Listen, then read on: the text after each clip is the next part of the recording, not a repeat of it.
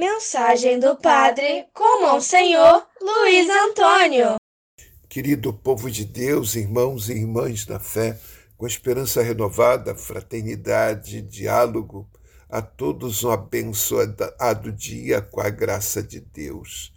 Dia 12 de novembro, 32 domingo do tempo comum.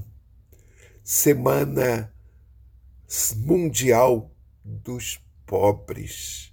E também, nesta semana, o Congresso Nacional Missionário na Arquidiocese de Manaus. Este domingo convida-nos à vigilância. Recorda-nos que a segunda vinda do Senhor Jesus está no horizonte final da história humana Devemos, portanto, caminhar pela vida sempre atentos ao Senhor que vem e com o coração preparado para o acolher. A segunda, primeira leitura é de Sabedoria, capítulo 6, versículos de 12 a 16.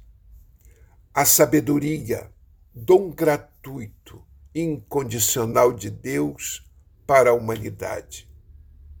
É um caso paradigmático da forma como Deus se preocupa com a felicidade de todos nós e põe à disposição dos seus filhos a fonte de onde jorra a vida definitiva. A todos resta estar atento, vigilante e disponível para acolher em cada instante a vida e a salvação que Deus lhe oferece. O salmo é o Salmo 62 ou 63, súplica de um levita exilado. A minha alma tem sede de vós e vos deseja, ó Senhor. A segunda leitura, 1 Tessalonicenses, capítulo 4, versículos de 13 a 18. Paulo garante aos cristãos de Tessalônica que Cristo virá de novo para concluir a história humana e para inaugurar a realidade do mundo definitivo. Todo aquele que tiver aderido a Jesus e se tiver identificado com Ele, irá ao encontro do Senhor e permanecerá com Ele para sempre.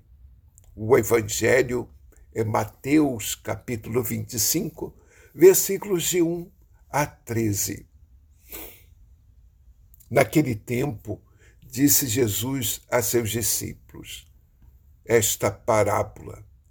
O reino dos céus é como a história de dez jovens que pegaram suas lâmpadas de óleo e saíram ao encontro do noivo.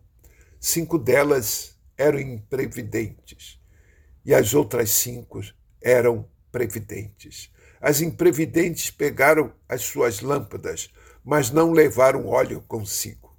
As previdentes, porém, levaram vasilhas com óleo junto com as lâmpadas. O noivo estava demorando e todas elas acabaram cochilando e dormindo. No meio da noite, ouviu-se um grito: o noivo está chegando. Ide ao encontro dele. Então as dez jovens se levantaram e prepararam as lâmpadas. As previdentes disseram, as imprevidentes disseram às previdentes: Dai-nos um pouco do óleo, para que nossas lâmpadas, porque nossas lâmpadas estão se apagando. As previdentes responderam: De modo nenhum porque o, o óleo pode ser insuficiente para nós e para vós. É melhor irdes comprar aos vendedores. Enquanto elas foram comprar óleo, o noivo entrou e as que estavam preparadas encontraram com ele para a festa de casamento. E a porta se fechou.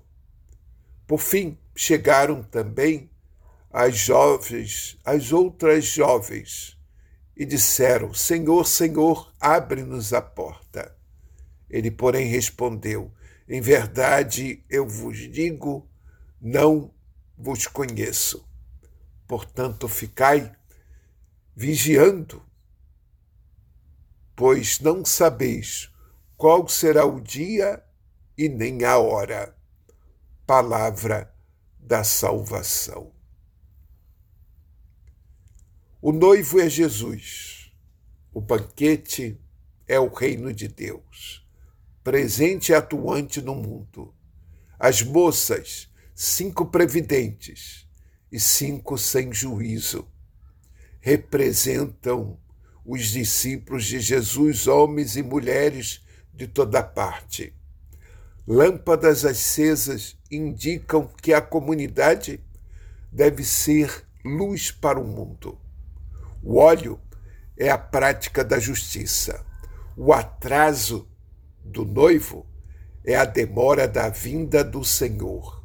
A comunidade de Mateus acreditava que Jesus voltaria em breve.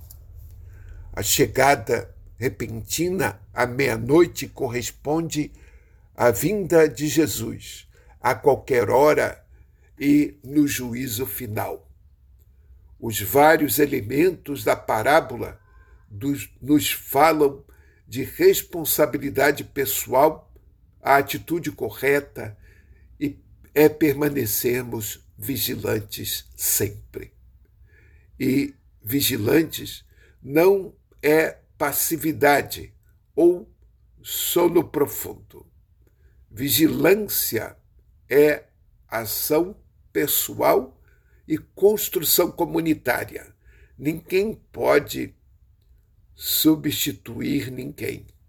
Por isso, Jesus alerta: estejam vigilantes. Rezemos pela semana do pobre e pela semana pela semana missionária. Deus de poder e misericordioso, afastai de nós todo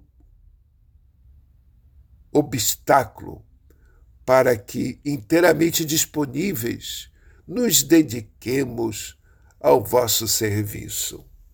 Por nosso Senhor Jesus Cristo, vosso Filho, na unidade do Espírito Santo. Amém.